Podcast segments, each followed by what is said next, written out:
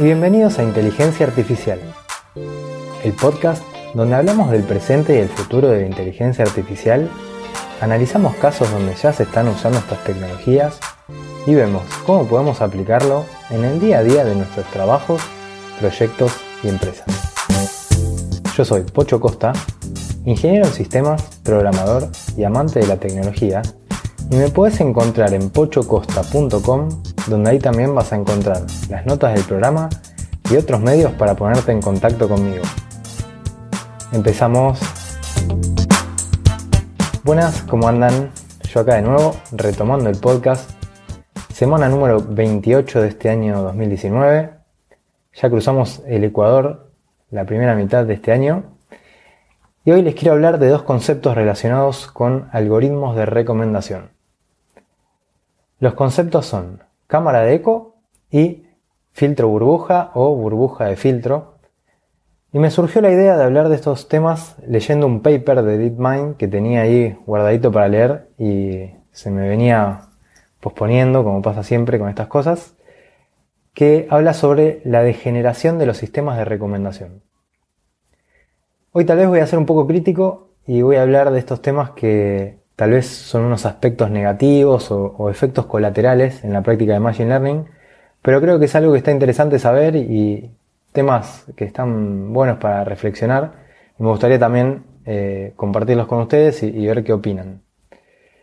Espero que les guste el tema y que les parezca de interés y si es así que se suscriban al podcast en Spotify o en Evox o en la aplicación de podcast que más les guste para mantenerse actualizado y saber cuándo salen nuevos episodios. Como muchos sabemos, uno de los usos que más se le está dando hoy en día en Machine Learning es para hacer sistemas de recomendación.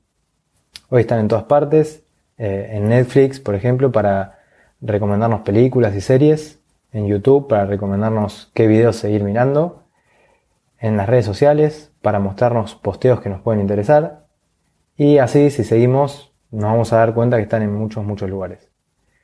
El primer concepto del que les quiero hablar se llama cámara de eco y para entender de qué se trata, lo más fácil es que nos imaginemos que estamos solos en una caverna y cualquier cosa que digamos se va a ir repitiendo por el eco de nuestra voz rebotando en las paredes, lo cual nos va a dar la sensación de que escuchamos muchas, muchas veces lo mismo. Este es el mismo efecto que se sabe que se da en algunos medios de comunicación, como los diarios y los canales de televisión, que por lo general tienen una línea de pensamiento y suelen ver y comunicar el mundo de una determinada manera y con una determinada visión.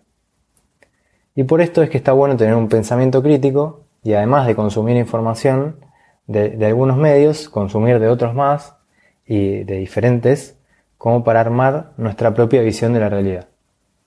Bueno, este mismo efecto se produce en las redes sociales cuando usan sistemas de recomendación para mostrarnos contenido que nos puede interesar.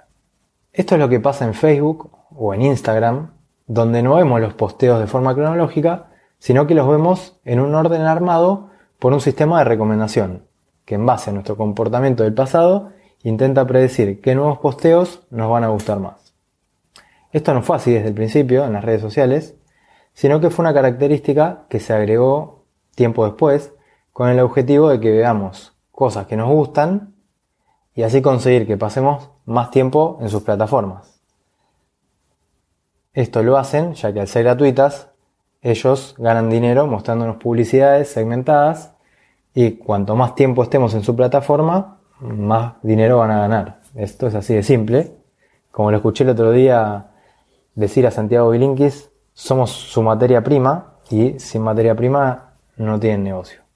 Pero bueno, más allá de la queja, también eh, tienen sus cosas buenas y en las redes sociales podemos ver fotos de gatitos y podemos ver las fotos del asado de tu primo, así que eso también está genial.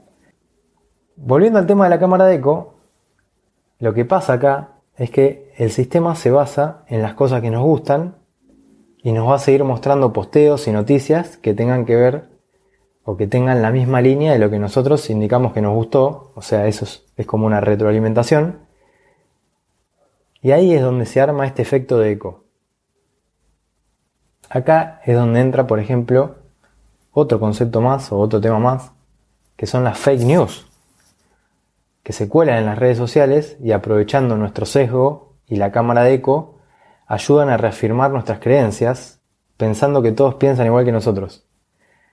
Esto es muy común en temas de política y más en años electorales, por ejemplo.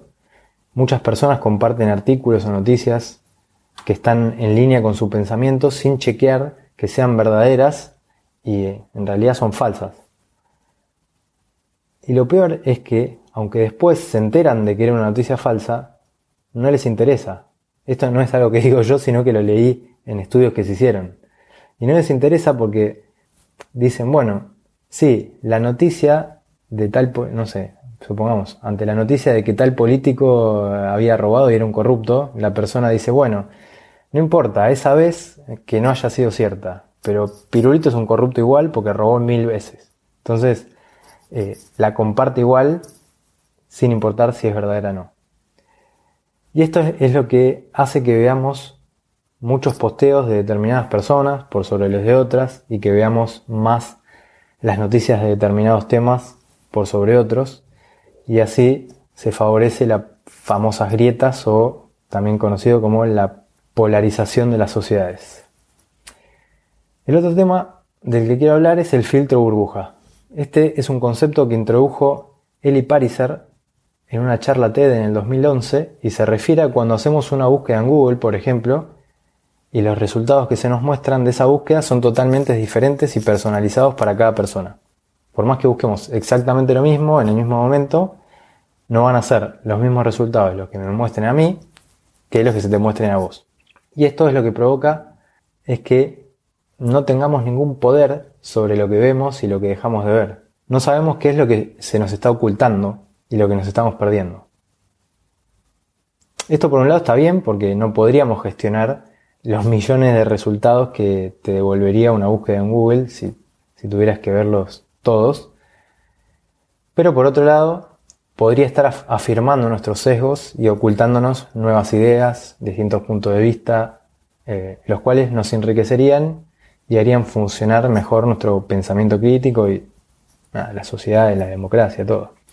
bueno, este es un tema que también preocupó a la gente de, de DeepMind y es de lo que hablaban en, su paper que, que estuve leyendo, en el que explican distintas pruebas que estuvieron haciendo y cómo esta degeneración se hace más lenta o más acelerada dependiendo del algoritmo de recomendación que usen y del grado de precisión que se busque en las recomendaciones. Cuanto más preciso sea el algoritmo, más se acelera la degeneración de las recomendaciones. Por lo tanto, una de las posibles soluciones que se proponen es que no se busque tanto la precisión de los algoritmos de recomendación y seleccionar alguna recomendación aleatoria de vez en cuando y aumentar la cantidad de fuentes desde donde se toman las recomendaciones.